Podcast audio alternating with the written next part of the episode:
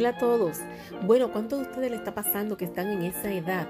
O simplemente que la vida les colocó en, este, en esta posición donde ya tus padres, tu abuelito, que es alguien que te crió, que es importante en tu vida, necesita de tus cuidados. Es de estas personas fuertes de carácter, que las cosas tienen que hacer a su manera, que le gusta quedarse en su casa, aunque no pueda caminar, no puede moverse, es en su casa que quiere estar, no quiere estar en otra parte, y son peleones y dicen que no, y aquí me quedo y no me muevo. Bueno, entonces uno lidiando con que todavía uno está también con su propia vida. Si usted tiene niños adolescentes o pequeños, entonces se le pone más difícil la cosa porque estamos hablando de dos familias que tienes que tener a tu cargo. La familia de tus propios hijos y la familia de tus padres. Tus hijos te necesitan porque no te pidieron nacer, tú los quisiste traer o decidiste traerlos y así que te toca esa responsabilidad. Y tus padres son los que se encargaron de traerte a ti. También le debes fidelidad, agradecimiento. Ponte a pensar, le debes todo. Si tú tienes esos hijos que tanto amas, es gracias a sus padres que te dieron la vida y te cuidaron. Quizá unos cuidaron mejor que otros.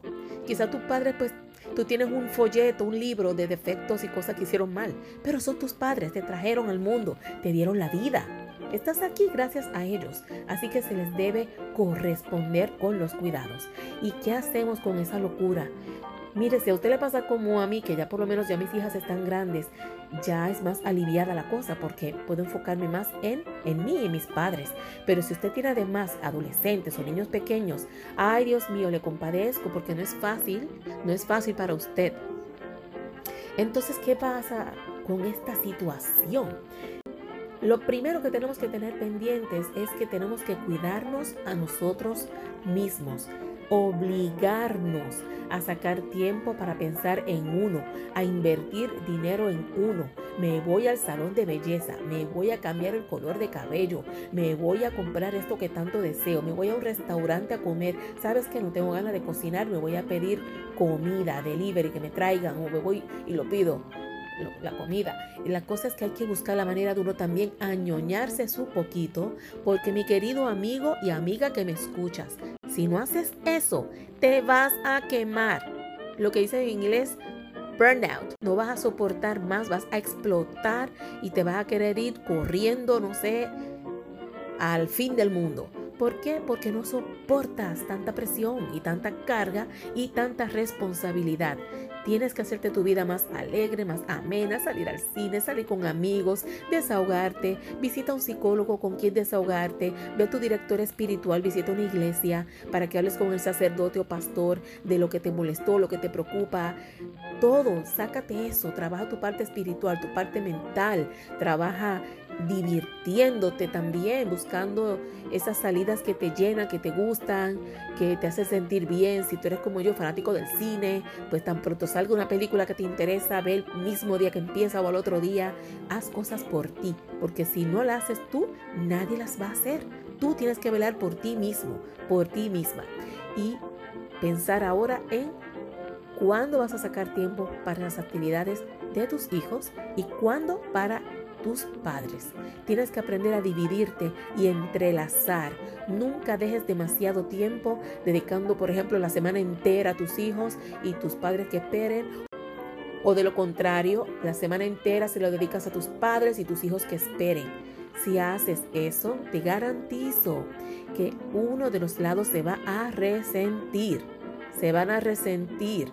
Así que tienes que hacer una mezclita ahí, dedicar unas cuantas horas del día a ese hijo y otras cuantas horas a los padres. Si no es posible debido a la situación particular de tu vida, pues mira, hoy tus hijos, mañana tus padres. Y tus hijos se tienen que amoldar y tus padres también se tienen que amoldar a tus hijos para que así nadie pueda decir, ah, que tú olvidaste de mí, que yo te necesito, yo estoy pasándola mal, me urgía tal cosa, porque también a veces se ponen ñoños, y no solo los hijos, los padres también a veces se ponen ñoños. A veces es cierto que sí, que necesitan unas cosas urgentes, sí, es cierto, pero hay otras que se ponen ñoños que es que lo quieren ahora y quieren toda tu atención como si fueran niños pequeños. Puede pasar. Y los pequeños y los adolescentes, porque de por sí ya quieren su propia atención. Así que tienes que lidiar con ese rejuego de darles tiempo a ambos bandos. Sin contar si eres casada o casado, que también a la pareja, si no dedicas tiempo, mira, se te va por donde llegó.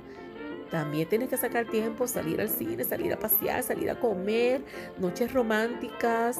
Eh, mantén esa, esa vida levantada también de pareja.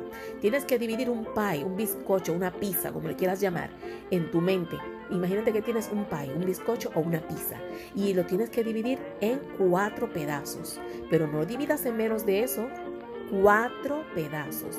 Un pedazo es para ti, tiempo para ti, para lo que te gusta. Y si es estar solo sola, patas arriba, en la cama escuchando música, pues que eso sea. Número dos, tus hijos necesitan tu tiempo también. ¿Qué necesitan? ¿Cómo tú puedes hacer para que ellos se integren más? Quizás que cojan transporte público o dividirte la tarea de ir a las actividades con otro padre. Mira, si tú quieres, como nuestros hijos están en el equipo de soccer, pues esta semana los llevo yo y la semana que viene los llevas tú. O uno y uno. Y así se alivian la carga mutuamente y así tú también te alivias la carga. El otro pedacito del payo, bizcocho, pizza, el otro pedacito es eh, dividirlo para tus padres. Y el último, tu pareja. Cuando digo último, no es que tu pareja debe ser la última en todo eso, sino que también le incluyas en esa división. Imagínate ese bizcocho partido en cuatro. Te garantizo que si haces eso de esperar, que después que cumpla los otros tres pedazos, entonces vas al tuyo, al momento que te toca el tuyo, va a ser para dormir Tampoco así, mi amor. Tampoco así. No es dormir nada más. No, no, no, no. Ponte primero.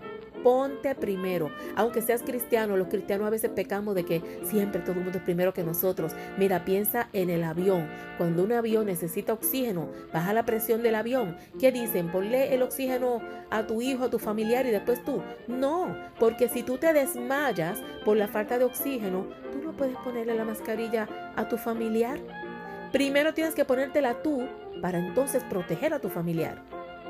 Lo que puede pasar es que se la deja al familiar, te desmayes tú y el familiar como se vuelve un ocho y no sepa cómo ayudarte a ti. Se pone nervioso y ay, más se quita la mascarilla para gritar y se desmayan los dos. No, no, protégete a ti primero y luego al otro. Esa misma filosofía tiene que ser para esta etapa de tu vida en donde estás con este ahorro de dos familias a la vez.